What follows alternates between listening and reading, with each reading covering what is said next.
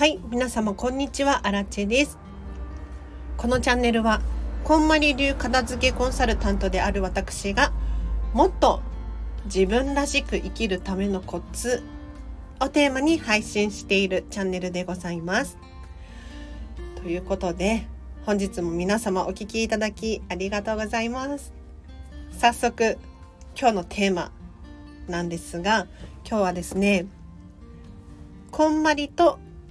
断捨離っていう話をしていこうかなと思います。ただちょっと最初に謝らせていただきたいんですが私はですねこんまり流片付けコンサルタントであって断捨離の知識はほとんどないんです。ないんですけれど今日はこの2つがまあ2つがというかこんまりメソッドがこういうメソッドであって他のお片付けとはこうこうこういうふうに違うんだよっっていうのを最後まで聞いていただけると理解していただけるかなと思います。でまずですねこんまりメソッドの一番の特徴って何かというと物の判断捨てるのか残すのかっていう判断をですねそれぞれのご自身にとってのときめきで判断するんですよ。ときめきってねちょっとまあキラキラすぎて意味わかんないかもしれないんですが、まあ、要するにイケてるとかかっこいいとかかわいいとかこれはすごく便利なのとかもう何細胞が上がるようなワクワク感ウキウキ感 これについて語った語ったら何時間でも喋れる。みたいなものたち。まあ、大げさかもしれないんですが、これらがときめきです。で、こんまり流で片付けをすると、実はですね、目的がちょっと普通の片付けとは違うんじゃないかなと。ただお部屋がすっきりすればいいっていうわけではなくって、こんまりでお片付けをするとゴールがですねときめく人生なんですよ。なのでお部屋がすっきり片付いたで終わりにするのではなくお片付けを通して自分自身の生活暮らしがより良くなっていくよりときめく人生になっていくっていうのがこんまりメソッドなんですね。でなんでこんな現象が起こるのかというと物一つ一つ残すにしても手放すにしてもご自身の価値観で物を選んでいただきます。でもっと深掘りすると何のためにこれを残しておきたいのかどうどどういうこうこうこういう理由で このものを手放しますっていう理由を深掘りしていくんですね。そうすると自分自身へものを通して自分自身と向き合うことができるんです。なのでお洋服一つとってもじゃあお洋服ランキング1位のものはどうしてその理由がありますかと。すごく詳しく問いかけるんですね。でそうするとこれはこのお洋服はこうこうこういう思い出があります。とかあとは洗うとすごく便利。洗いやすいんです。乾きやすいんです。とかまたこういうお洋服に憧れてるんです。とか、まあ、いろんなどんな理由でもいいんですけれどお洋服ランキング1位の理由は人それぞれ違うんですね。でそれがご自身にとっての価値観であってご自身の人生経験だったりとか今後の未来もそうなんですけれどこういう風な人になりたいなとかこれが私らしいなっていうのがものを通して見えてくるんですよ。なので こんまりで片付けるっていうのはお片付けを通してときめく人生を歩む。ここがゴールなんですね。なのでただ部屋がすっきりするだけではダメで自分にとってとっておきのものがお部屋の中に置いてあってときめくものに囲まれた生活を送ることで今後の人生もちょっと待ってね。今頭の中で整理する。次にお買い物をする時だったりとかお引越しをする時とかなんだろうな。そういった時に自分の価値観をしっかり把握することができているので同じ間違いをしなかったりとかまた似合わない服買っちゃったよとかってこういう間違いが起こらなかったりとかもっといいものもっといいものっていう追求が始まったり要するに今のお家はここのこの辺りがあまり好きじゃなかったから次のお家ではこうこうこういうお家を探そうかなっていう経験を積むことで理解できるレベル上げっていうのができるんですよ。伝わった？なのでこんまりメソッドでお片付けをするっていうのはお片付けを通して自分自身と向き合って自分の価値観個性っていうのをしっかり理解することができる。そんなメソッドなので結構ハードル高いです。あの難しいです。うん。と思います。だって突然さお家でお片付けしましょうってなった時に「ときめくものはどれですか?」って聞かれてピンとこないですよね いや基本的に皆さんピンとこないと思います。うん。なので、もうとりあえず、とりあえずお部屋がすっきりしたいっていう場合は、使ってないものを捨てようかなとか、ね、1年使ってない、2年使ってない、じゃあもう今後も使わないだろうっていう予想を立てて手放すっていうのもありなのかななんて思います。で、今日の放送は、あの、断捨離さんを否定するわけではなくて、わけじゃなくってあのこんまりさんと断捨離の山下秀子さんって一見ねライバルっぽいでしょ？ライバルっぽいんだけど違うの。もう本当にこれだけは言いたい。違くてこんまりさんがねどこかでおっしゃってたんですが山下秀子さんと仲がいいらしいです。でお片付けの話で盛り上がるっていう風にどっかでおっしゃってたんだよな。忘れちゃったんですけれど。そう。でついねついっていうか最、うん、こんまりコンサルタントやってると私断捨離の方が好きとか断捨離派なのとかなんかそういう噂を聞くんですがあの派閥じゃないし 派閥じゃないしなんならあのお片付けを通して自分の人生がより良くなっていくっていうゴールで言うと同じ志を持ってお片付けをしている仲間なんですよね。本当に。だから敵対視する必要はなくってこの放送を聞いてるね皆さんもそうしてほしいんですけれどあのいいところは取り入れてで悪いところっていうのは、まあ、世の中にアラチは存在して存在しないと思ってるんですけれど悪いって何かっていうと要するに自分の自分自身の価値観とは合わないなとかちょっと理解できないなっていうことであって世界中ね何億人何十億人といるわけだからそんな100人が100人に好かれるって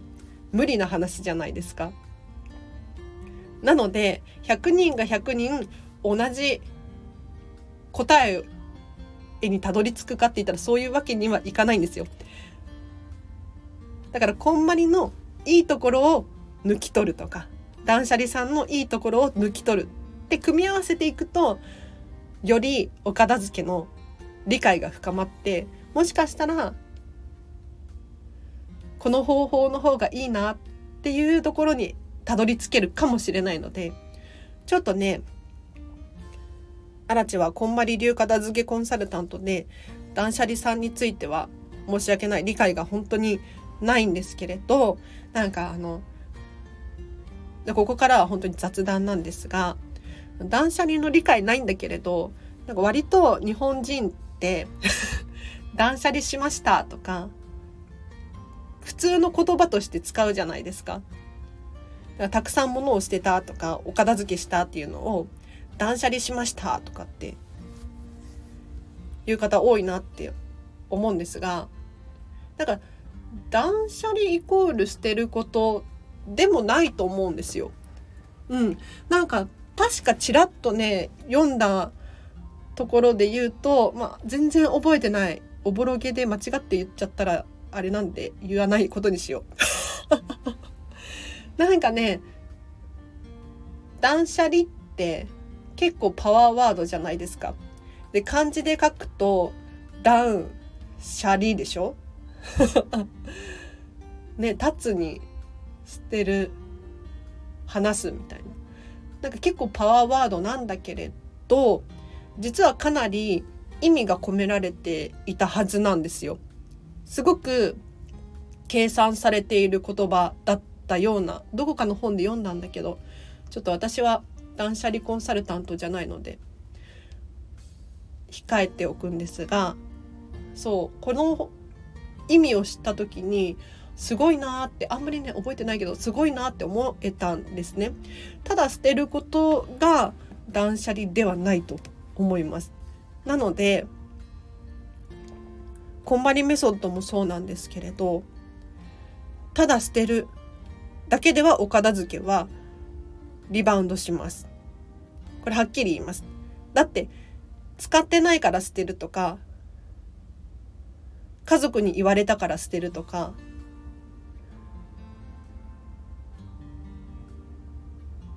そうしたところでなんか理由が明確になってないじゃないですか。なんでそれを捨てるに至るのかっていう理由が明確になってないんですね。そうするとまた同じようなものを買ってきてしまう可能性があってでそれを例えばまた家族に否定されて手放すんだけれどさらにまた新しく買ってしまうとこの繰り返しが起こってしまうんですよ。でもお片付けによって明確に理由をしていくそうすることで私はこうこうこういう理由があるからこれは必要なんですってはっきりさせておくことによって同じミスが減るかな。で同じミスが減ることによってお部屋は自然と片付いていくんですよ。というのもお片付けで必要なのって捨てるだけじゃないんです。捨てるだけじゃないんですよ。じゃあこの話して終わらせようと思うんですが、ついね、お片付けって捨てることだと思いがちでしょ？思いがちじゃないですか。で、確かにお部屋の中から物を減らすっていうのすごく大切な行為で、自分がしっかり管理できる物量にしておくっていうのが正解なんですが、それに加えてもう一個やってほしいことがあるんですよ。それが何かというとお家お家の中に入れるものこれを徹底するっていうことなんですね。入ってくるものと出ていくものこの循環がうまくいかないとお部屋がパンパンになります。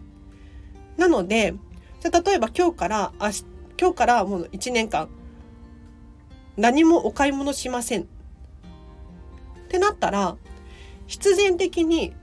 お部屋の容量軽くなるんですよ。というのも今あるものを使うから。今お家の中にあるものを使う。と消耗品だったら消耗して古くなって手放そうかなってってなるし食品だったら今冷蔵庫にあるものを食べて冷蔵庫の中身が空っぽになると。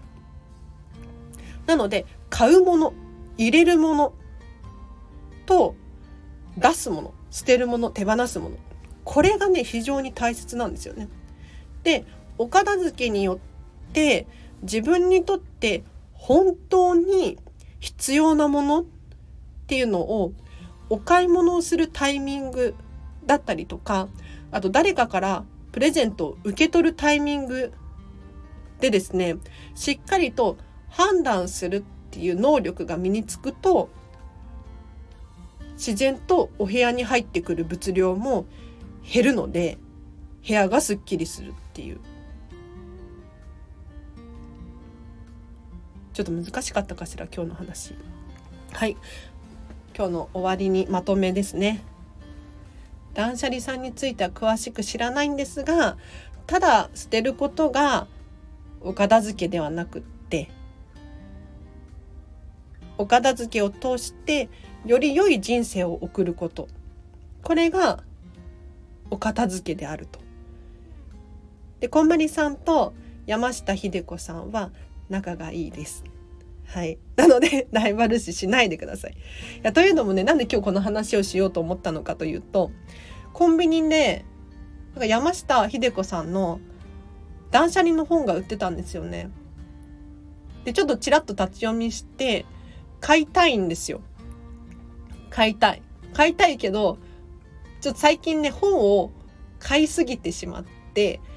引っ越しがあるので 引っ越しがあるのでちょっと引っ越してから買おうかなと。うん、本が増えすぎちゃって本って重いじゃないですか。なのでちょっと一旦ストップかけてる感じですね。多分買うと思います。えっ、ー、とね、タイトルがシニアの片付け、シニアの断捨離だったかな。ちょっとご年配の方向けの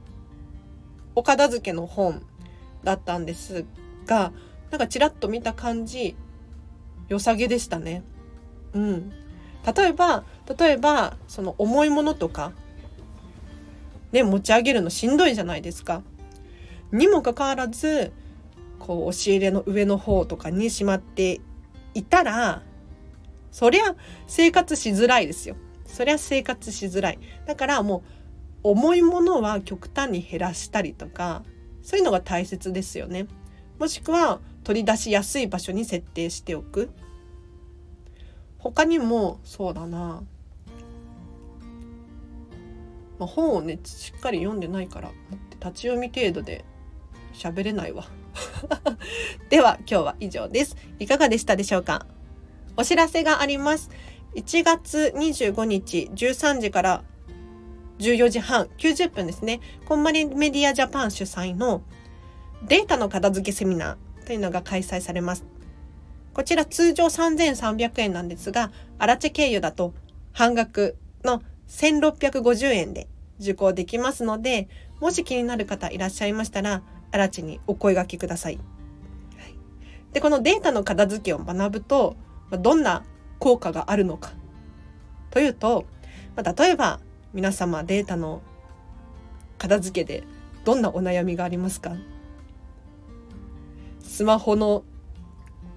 容量がいっぱいですとか、メールの未読のメールが何千通、もしくは何万通ありますとか。あとはそうだな。データ、パソコンやタブレットでも探し物をしてしまう。こんな悩みがあるんじゃないかななんて思うんですが、データを片付けることによって容量も軽くなりますしデータっていうのは要するに情報ですよね。情報っていうのはもうね頭に直結するんですよ。脳に直結するので情報が増えれば増えるほど頭パンクします。大変です。優先順位がつけられなくなったりとか決断がパッとできなかったりとかするんじゃないかなと思いますのでもし興味がある方いらっしゃいましたらセミナーに参加してみてほしいなと。もしくはこんまりさんのね「ジョイ・アット・ワーク」っていう本があるんですよ。こんまりさんとスコット・ソネンシェインさんっていう方の共著なんですけれどスコットさんは、えー、と大学の教授ですね。経済学だったかな？忘れちゃった。の教授の方の教著なんですけれどこの本にですねそのビジネスの情報のお片付けだったりっていうのも載っているのでもし詳しく知りたいっていう方いらっしゃいましたらこの本を買うのがいいのかな？はい。ではあもう一個お知らせ。もう一個もう一個。えっ、ー、とえっ、ー、とフェムパスさんでウェブ記事書いております。フェムパス片付けで検索していただくかリンク載せておきますのでそちらからアラチェのウェブサイトウェブサイトじゃないなウェブ記事読んでみてほしいなともっと人生がときめくもっとときめくじもっと自分らしく生きるためのコツをテーマに記事を書かさせていただいております。はい。ディズニーの話が多いかな。ディズニーの話が多いですね。なのでディズニー好きの人にはとてもおすすめでございます。あんまり宣伝が長くなっちゃうのもあれなので今日はここまでにします。では皆様、あ、もう一個だけいい？ちょっと近々モニターを募集しようと思っておりまして、えっ、ー、と、データの片付けモニターですね。データの片付けをオフライン、対面でグループセッションしたいなと。例えばみんな、みんなでパソコンやらスマホやらを持ち込んで、アラチェの自宅なのか、どこか会議室借りるのかわからないけれど、で5人くらいでもう黙々とデータを片付けるんですよ。で、アラチェ講師なので、ちゃんと、あの、やり方、方法っていうのをお伝えしながら、一緒にわからないところとか、難しくなったところとか、アラチェに質問しつつ、片付けをする2、3時間のグループセッションのモニターをちょっと近々しようと思っているので、本気でちょっと興味がある方いらっしゃいましたら、お声がけください。ちょっと開催日とか時間とか、うん、一緒に調整できるかもしれないので、で本当にやると思います、これは。高くないです、金額も。えっ、ー、とね、モニターなので、いくらくらいにしようかな。ちょっとまだあれなんですけれど、高くないので安心して声をかけてほしいなと思います。では、以上です。皆様お聴きいただきありがとうございました。はい。あの、断捨離さんは敵対視していないのでもう大好きですもうアラチェも本買おうと思ってるくらいだからうん あの、いいところは、それぞれのいいところは取り入れてほしいなと思います。では以上です。皆様お聴きいただきありがとうございました。明日もハピネスを選んでお過ごしください。あらちでした。バイバーイ。